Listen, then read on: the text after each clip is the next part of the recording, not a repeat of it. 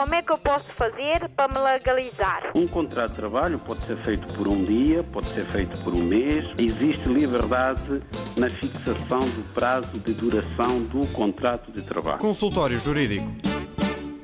Ora, viva, muito boa tarde, sejam bem-vindos à edição desta semana do Consultório Jurídico. Como é hábito, ao longo de uma hora estamos a conversar com o jurista Adriano Malalane, trazemos à antena um tema semanal e também trazemos as dúvidas dos ouvintes. Podem inscrever-se desde já através das linhas eh, telefónicas habituais, o 213820022, ainda o 213820023 213820068. Isto pelo telefone. Podem deixar também as vossas, vossas mensagens no WhatsApp da RDP África. É o 96 712 5572 96 712 5572 ou podem ainda enviar e-mails eh, para o correio eletrónico habitual consultório jurídico.rtp.pt. Sejam bem-vindos. Este é o Consultório Jurídico.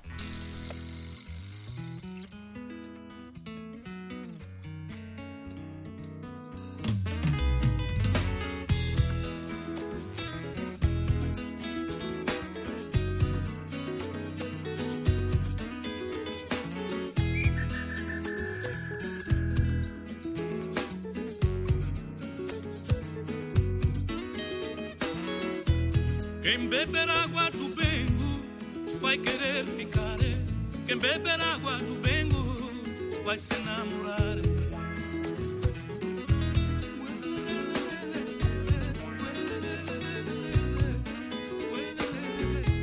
Quem beber água do Bengo, beba água da fonte. Quem beber água do Bengo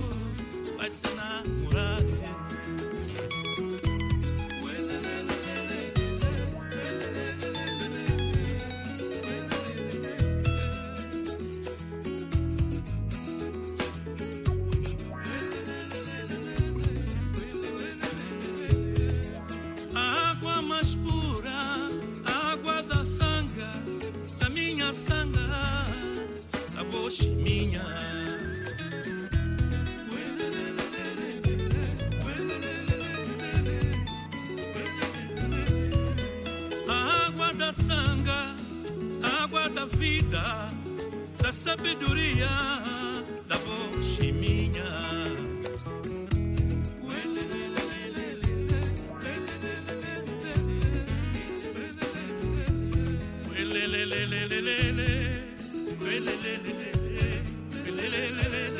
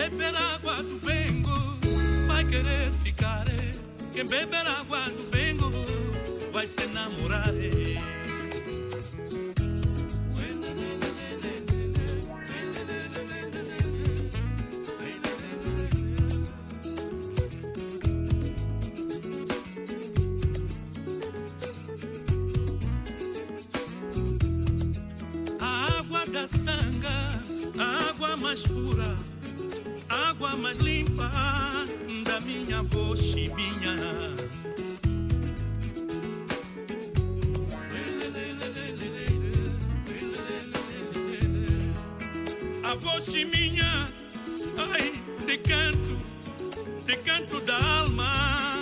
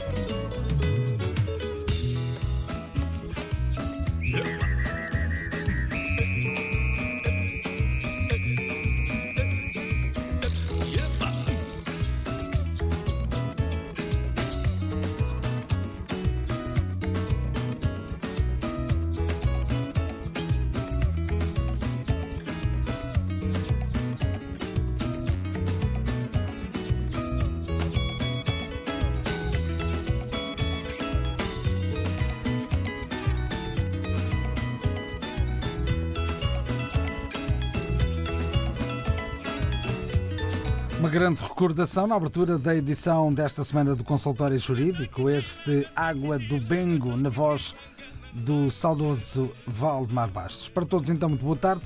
Uma vez mais, sejam bem-vindos à edição desta semana do Consultório Jurídico.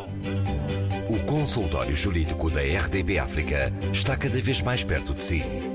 Envie as suas dúvidas ao Dr. Adriano Malalane através do e-mail consultóriojurídico.rtp.pt e ouça as respostas ao sábado ao meio-dia na IRDP África. Consultório Jurídico. Estamos aqui para ajudar. Vamos então ao tema da semana. Hoje, um olhar ao artigo 250, vamos pôr assim, que é mais fácil de compreender, do Código Penal que versa sobre a violação da obrigação de alimentos. Boa tarde, doutor. De que é que estamos a falar? Boa tarde, Nuno. Boa tarde, aos ouvintes. Estamos a falar de uma obrigação, portanto, de um dever que recai sobre determinadas pessoas dever esse que consiste na prestação de alimentos. Bom, eh, vamos tentar desde logo eh, explicar o que são alimentos em direito. Bom, nós, quando falamos de alimentos, de um modo geral, as pessoas eh, entendem tratar-se de comida. Alimentos normalmente é comida. Este conceito em direito é um conceito muito mais amplo vai para além eh, da prestação de, de comida a alguém. Em direito, quando se fala de alimentos, fala-se de tudo aquilo que constitui necessidades de uma determinada pessoa, necessidades essas que têm que ser supridas ou devem ser supridas por outra pessoa com a qual tem uma determinada relação jurídica. Pode ser uma relação de parentesco, pode ser uma relação eh, fruto de um casamento ou de outra natureza. O certo é que temos duas pessoas, desde logo temos o alimentando, que é aquele que precisa de alimentos, e temos, do outro lado da equação, a pessoa obrigada à sua prestação, isto é, aquela pessoa que deve prestar esses alimentos ao alimentando.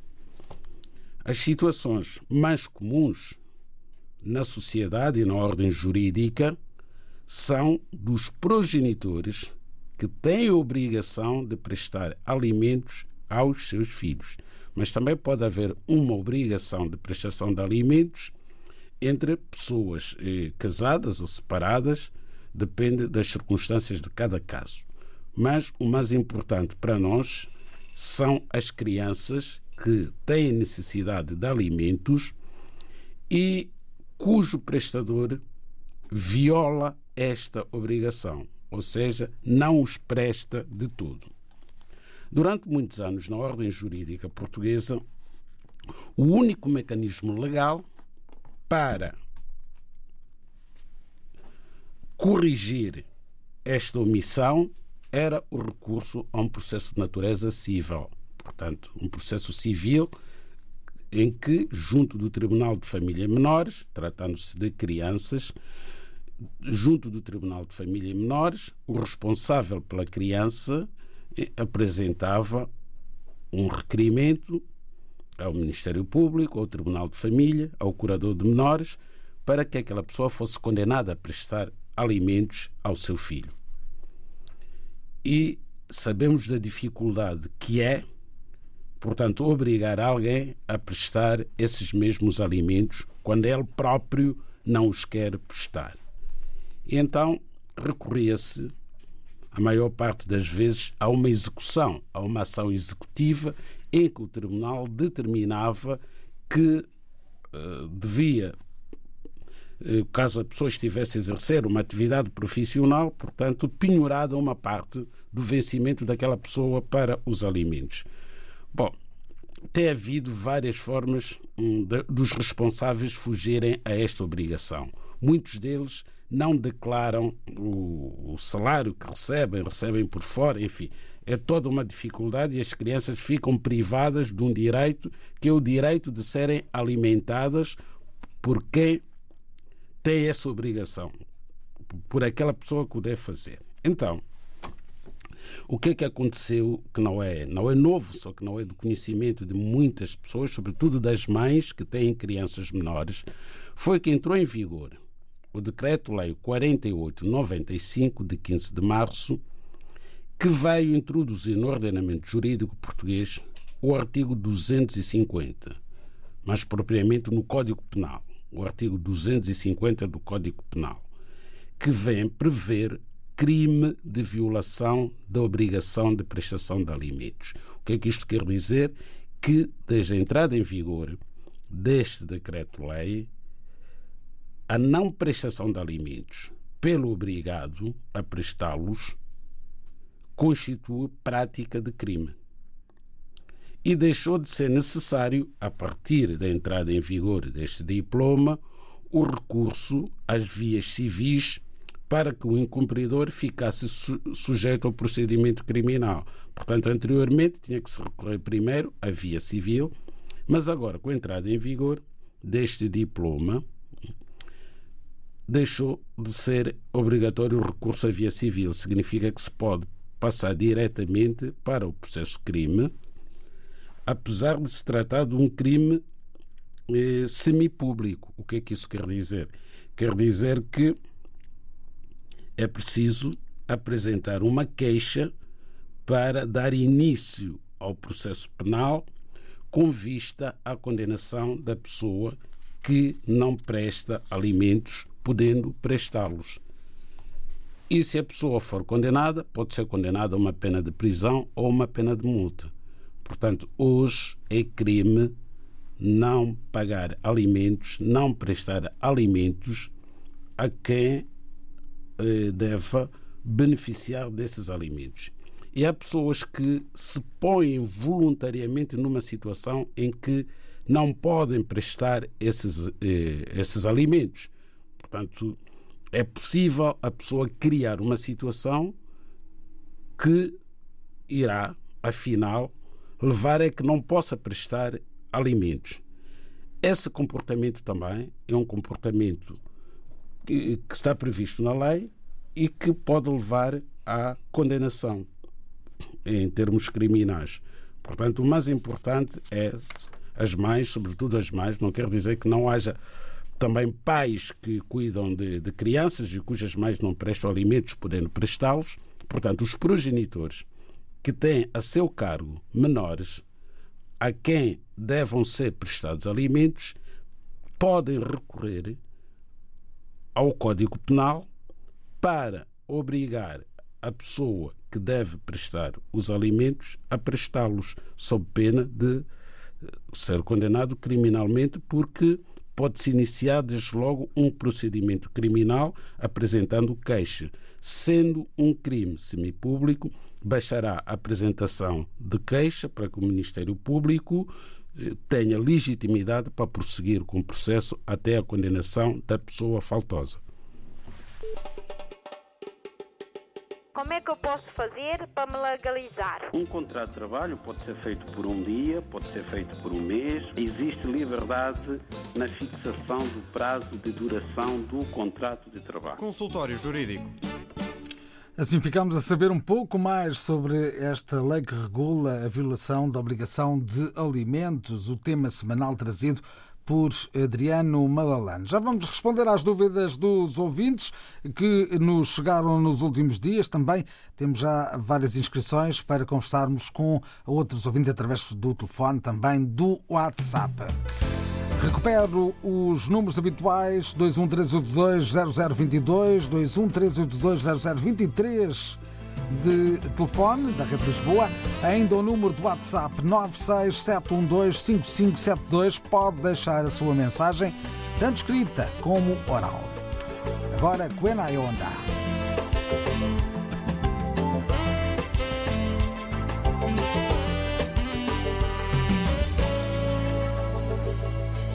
Isabel, olha a carta que o Beto escreveu. Ele diz: Papa volta só com a mamãe. Pude sentir que ele já entende as coisas. E chorei ao ouvir tudo isso do nosso filho. Isabel, abre essa porta e vamos conversar. Temos que trazer de volta a alegria ao nosso lar. Eu vou dar a mão à palmatória, a cabeça baixar e com esta drama acabar. Isabel, minha mulher, vou estar perto de ti. Nosso filho vai crescer sorridente e feliz. Aconteça o que acontecer, podes contar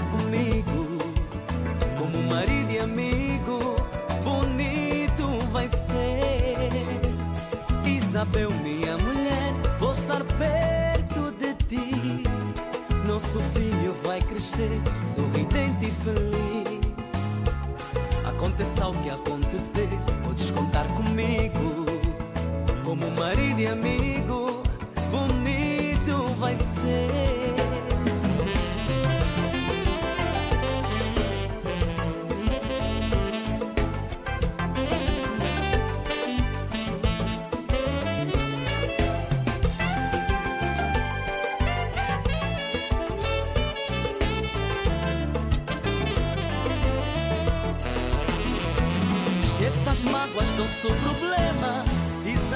Coisa pequena. Esqueça toda esta cena. Vem meu bem ser feliz.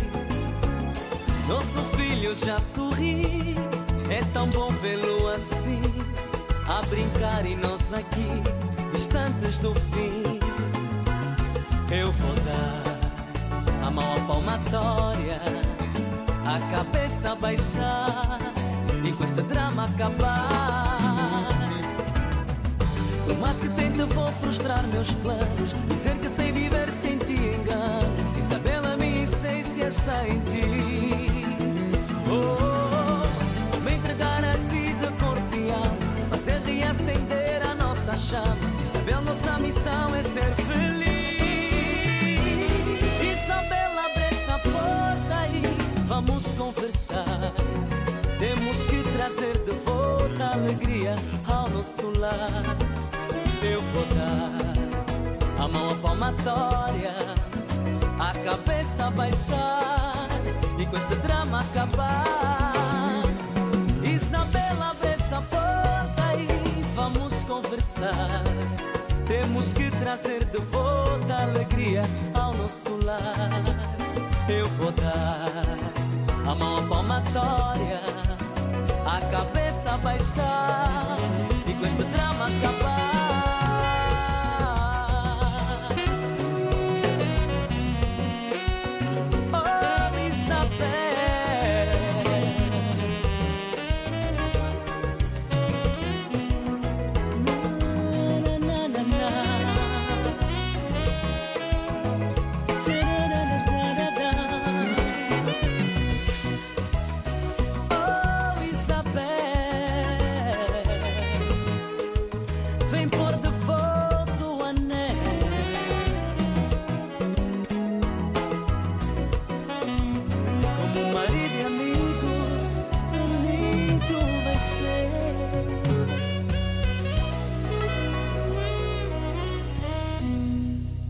Verdadeiro clássico da rádio, esse Isabel de um, Coeno Aionda, na edição de hoje do Consultório Jurídico.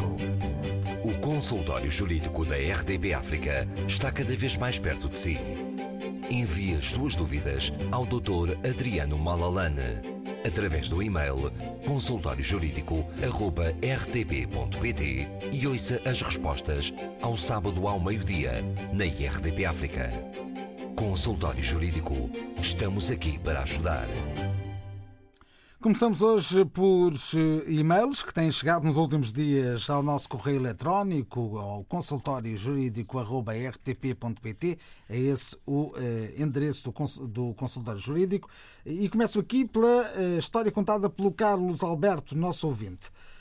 tenho nacionalidade portuguesa por naturalização e vivo em união de facto com uma cidadã angolana. Eu estava a trabalhar em Angola e deixei a minha esposa por lá. Ela tem uma filha menor que é portuguesa. A minha pergunta é: é possível pedir o reagrupamento familiar? Doutor. Pois bem, eh, o nosso ouvinte Carlos Alberto, portanto, é cidadão português e tem uma filha menor que está em Angola. Pergunta se pode pedir reagrupamento familiar. Pois bem, sendo o Sr. Carlos Alberto, cidadão nacional, cidadão português, e tendo uma filha menor, eh, presume-se que a filha seja portuguesa. Pois, porque eh, filho de pai português é português. Eu não compreendo. Ah, ainda que se tenha naturalizado cidadão português, pode ser o caso, portanto, a nacionalidade portuguesa de Carlos Alberto pode não ser originária, e pode ter-se naturalizado cidadão português após o nascimento da criança, ou seja, a filha já era nascida à data que o Carlos Alberto ficou cidadão português. A ser esse o caso, então compreende-se que a filha não seja portuguesa e seja apenas angolana. Ora, se for esse o caso, mas não é esse o caso. O que está aqui escrito é ela tem uma filha menor que é portuguesa. A então, filha é portuguesa. Então não precisa de reagrupamento familiar, só tem que pegar no avião e, e vir, para Portugal. Exatamente. Exato. Não, não se coloca essa questão de todo. A filha portuguesa vem para Portugal quando o pai o desejar, porque é menor, tem que ter autorização do pai para sair da Angola e da mãe, naturalmente. Então, se calhar, é essa a questão que o ouvinte está a colocar. É se pode trazer, uh, vá lá, enteada, não é? Para Portugal para viver com ele. Não, filha. Ele diz que tem uma filha. Não, não. esta filha é da esposa. Ah, a filha é da esposa. Pois vai depender da vontade da mãe da criança e do pai da criança para ela poder vir para Portugal. Portanto, penso que chegamos lá à história, à verdadeira história, Sim, à verdadeira dúvida. quando não são muitas vezes existem dúvidas na forma como se abordam São... os, os, temas. Não é? Exatamente, e isso dificulta a resposta porque não sabemos exatamente qual é a situação desta criança. Esta criança, sendo portuguesa, enteada do Sr. Carlos Alberto, significa que o Carlos Alberto não tem, digamos assim, eh, legitimidade para decidir sobre a vinda da criança para Portugal porque não é filha de Carlos Alberto. E é por isso que ele está a perguntar sobre o reagrupamento familiar. Não, não, que não é o caso. Não é o caso, é de, o todo, caso. de todo. O reagrupamento familiar é uma figura jurídica que se aplica apenas e só a cidadãos estrangeiros. Desde logo, a pessoa que está em Portugal a viver e que deixou familiares no seu país de origem ou noutro país qualquer, num país terceiro, essa pessoa tem que ser cidadão estrangeiro com autorização de residência válida em Portugal. Então, esse cidadão estrangeiro residente em Portugal tem direito ao reagrupamento familiar dos membros da família que se encontrem fora do território nacional. Mas esses membros da família também têm que ser estrangeiros, porque se forem portugueses, não são abrangidos pelo reagrupamento familiar. Têm todo o direito de vir para Portugal sem passar pelo reagrupamento familiar. Está esclarecida esta questão, enviada por Carlos Alberto. Agora, as palavras de Duarte Mendes. Boa tarde, tenho uma filha de 17 anos, a mãe é falecida e eu casei com uma portuguesa há 3 anos. O que posso fazer para trazer a minha filha para junto, junto de mim em Portugal? Pois bem, o senhor Duarte Mendes mas uma história mal contada, porque não sim, tem eh, sim, sim, as expressões todas bem colocadas. Mas de temos qualquer que forma. presumir, temos que. É o que faz sentido na conversa que é, que é enviada sim, nesta levantar mensagem. hipóteses, não é? A filha tem 17 anos, a mãe da criança já faleceu e o Duarte Mendes vive em Portugal e quer trazer esta criança para Portugal.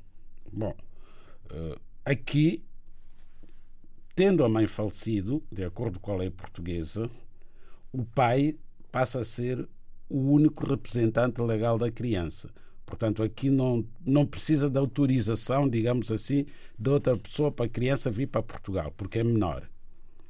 Se o Duarte Mendes for cidadão português, a explicação já foi dada e traz a criança para Portugal não ao abrigo, não ao abrigo do reagrupamento familiar, mas pelo direito que ele tem como cidadão português de criar a sua filha em Portugal. Se a filha for estrangeira, virá com visto.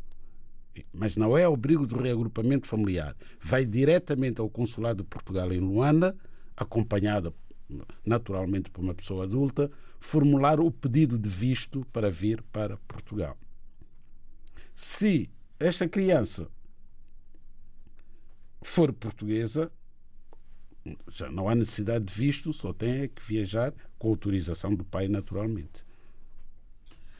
Está dado mais um esclarecimento nesta edição do Consultório Jurídico desta semana.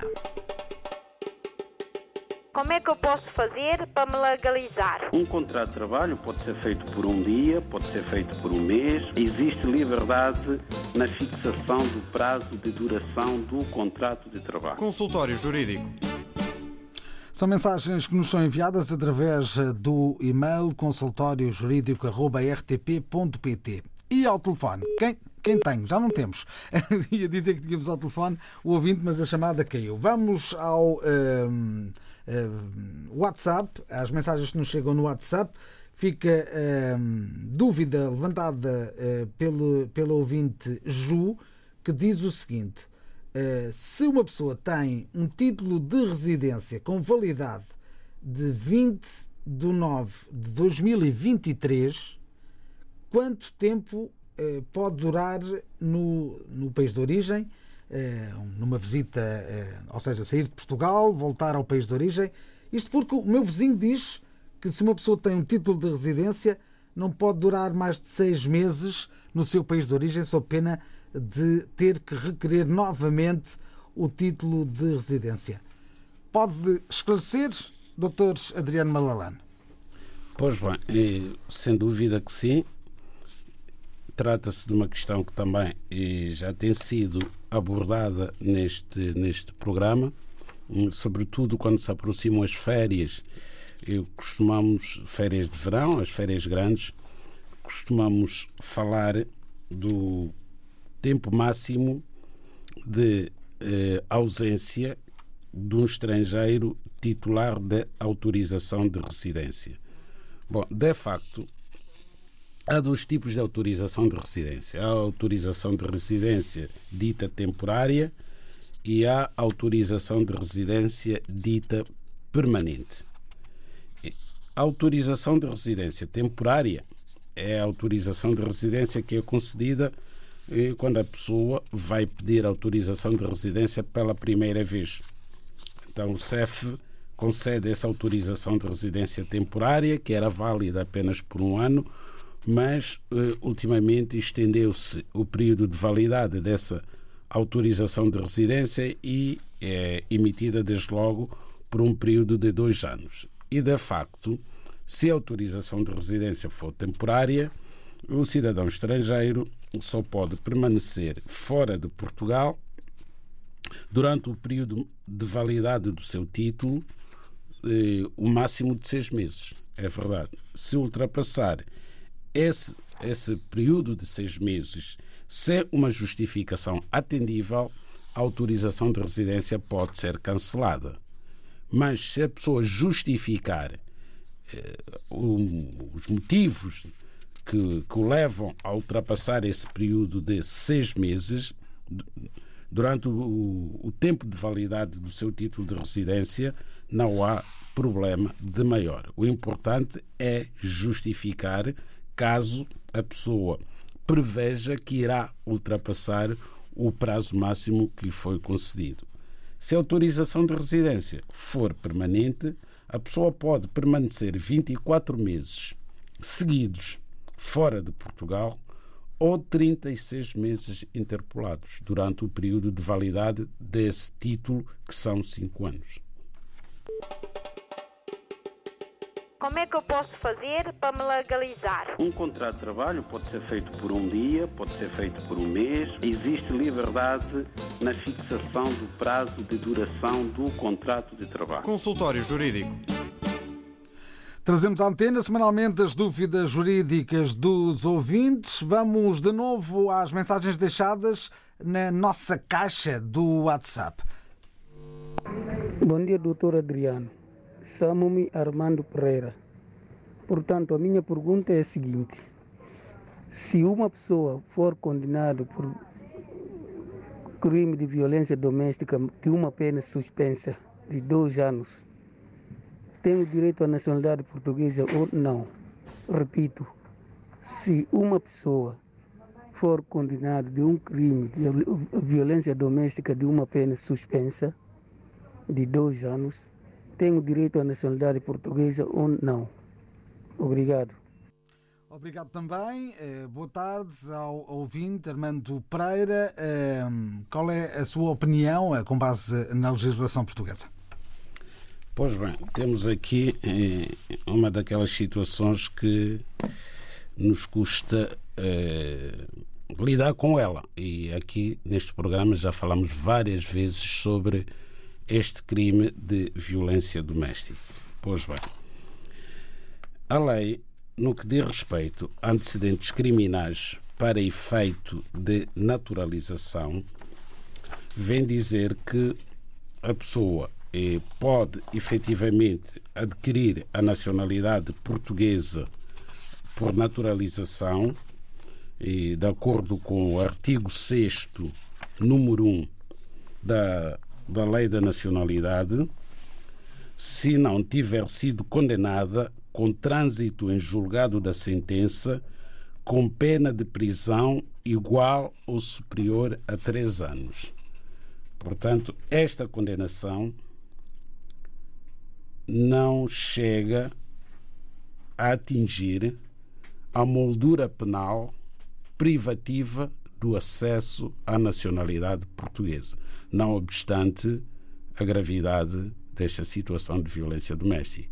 Mas a lei está feita nos termos em que está, portanto, só temos que a interpretar e não tomarmos uma posição valorativa sobre esta situação. Não é a nossa posição aqui de fazermos aqui um juízo de valor eh, em relação à atitude das pessoas, mas sim dar a informação. A informação de forma objetiva. De forma objetiva. É isso que vamos fazer agora, mas ao telefone. Eh, ouvinte João Gomes, boa tarde, bem-vindo. Boa tarde, boa tarde. Conte-nos a sua história. Uh, com licença. Olhe, peço para começar que baixe o volume do seu rádio. Ok. Vamos a isso então? É muito, é muito, é muito longo, porque é o seguinte. Estou em Portugal há 32 anos, tenho nacionalidade, tenho tudo, só que uh, casei, casei tradicionalmente, e agora para casar aqui em Portugal ainda não tenho, não foi aceito ainda, porquê? Dado o confinamento, tem que ser marcação, mas já marquei a primeira vez e o documento foi inspirou, tenho que mandar pedir mais de novo, ainda tenho documento, não receberam ainda. Mas é o seguinte, hum, tenho a minha esposa que está a trabalhar numa casa doméstica, a cuidar de uma senhora de idade. E a patroa não. Só tem folga dia domingo. No fim domingo, fica acabou.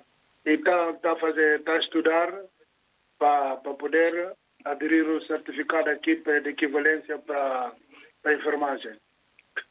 Acontece que quando ele está tá a trabalhar e está a estudar, não, tá, não tem contrato e como está a trabalhar não tem nada. Estou ligando para Adriano Malalano para perguntar ao doutor se isso é possível ou não. Primeira questão. Segunda questão. Olha, deixe-me deixe atalhar e perguntar há quanto tempo é que está nessa circunstância. Há quanto tempo é que ela trabalha para essa patroa? Está, está a trabalhar já, pronto, já quase três meses. Muito bem. Sem contrato. Sim. Continua. Pois. É, segunda questão. Tanto ela como eu matriculamos no mesmo centro de, de, de formação a pagar o, o custo de, formação. Só que acontece que ele está a pagar, estou a pagar, tanto dela como eu, mas eu queria desistir do, do curso porque não está a seguir o curso, não estou a seguir o curso como eu quero. E pedi para desistir do curso. E logo disseram-me eu é que tenho que arranjar outra pessoa para me substituir no curso. Enquanto não arranjar pessoa para me substituir no curso, eu tenho que estar a pagar o, o curso até o final do curso, mesmo que eu desistir do curso. E por isso estou perguntando ao senhor uh, doutora Liviano Molalano se isso é possível aqui em Portugal ou não. Ou é nova lei. Deixe-me só perguntar uma coisa. Que curso é esse?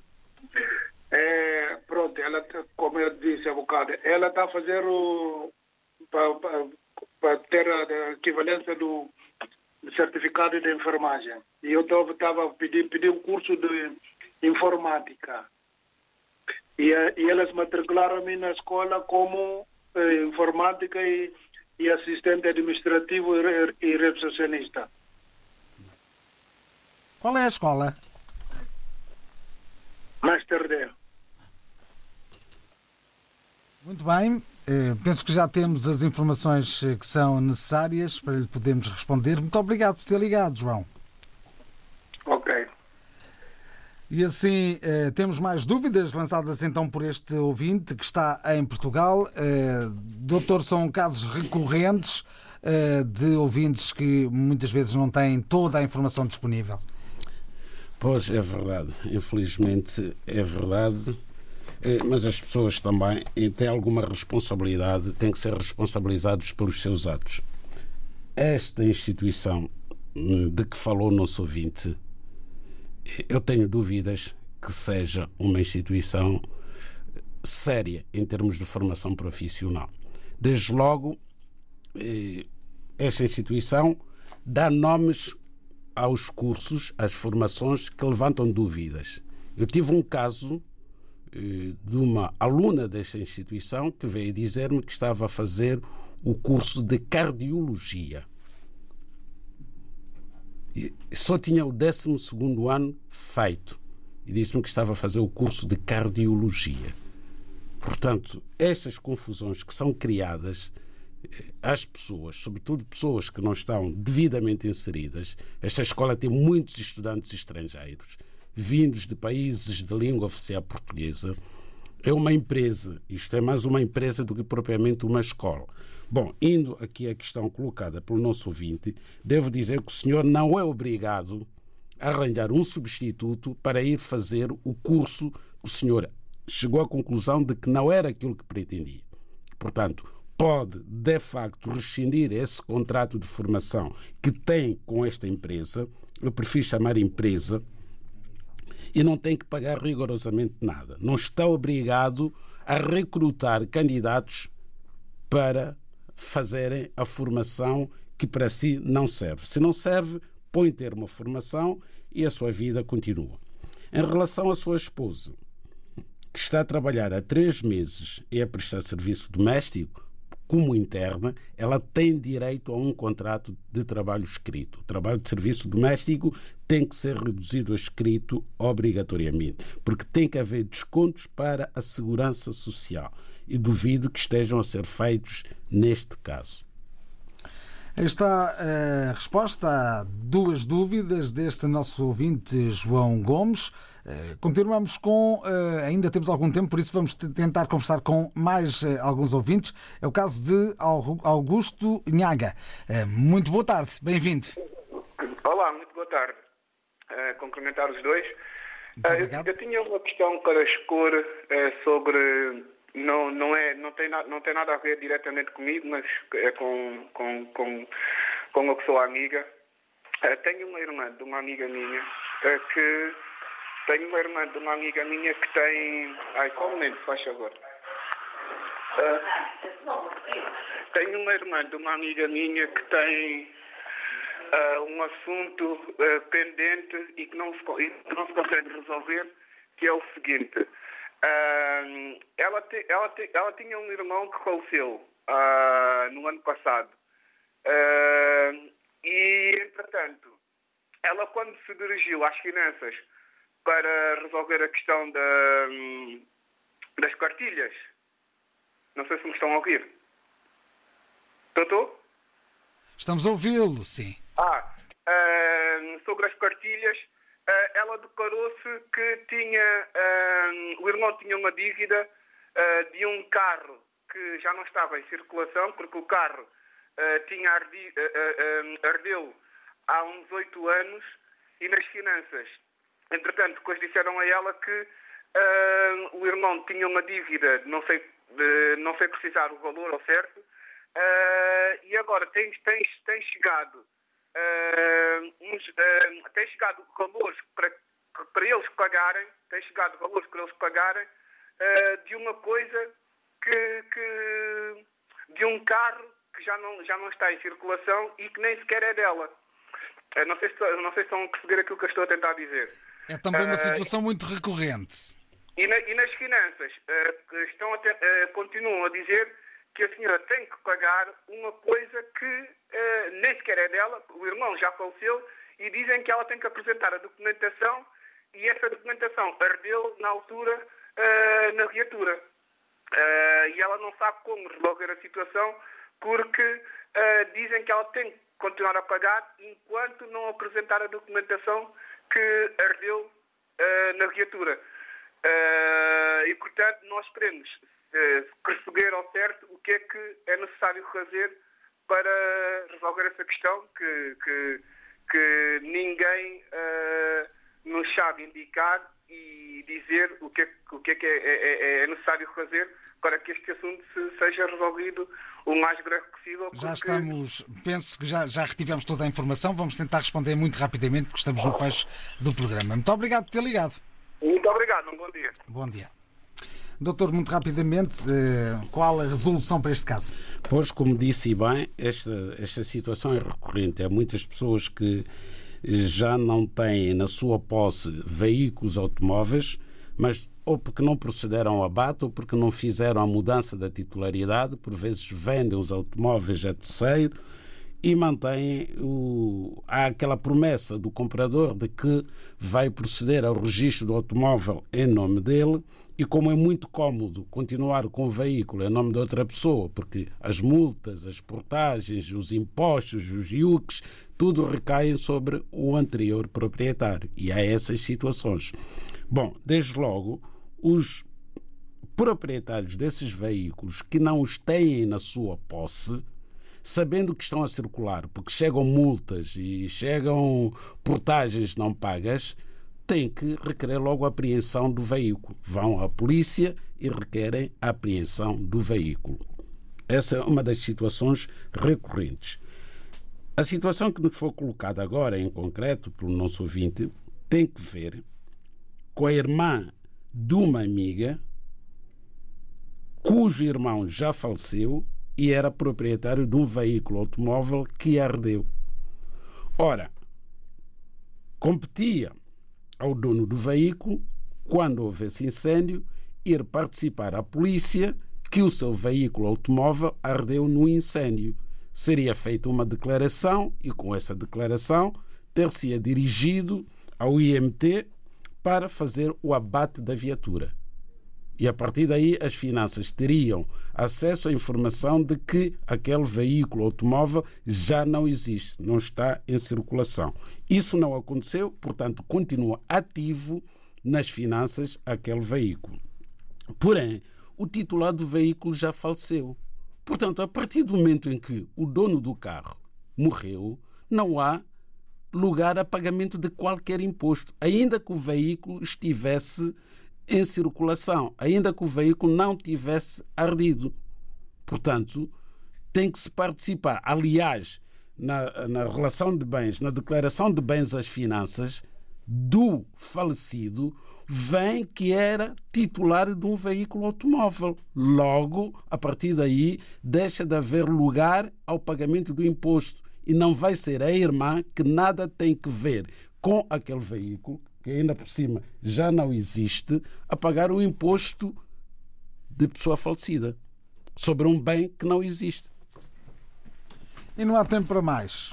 Assim estivemos no consultório jurídico. Como é que eu posso fazer para me legalizar? Um contrato de trabalho pode ser feito por um dia, pode ser feito por um mês. Existe liberdade na fixação do prazo de duração do contrato de trabalho. Consultório Jurídico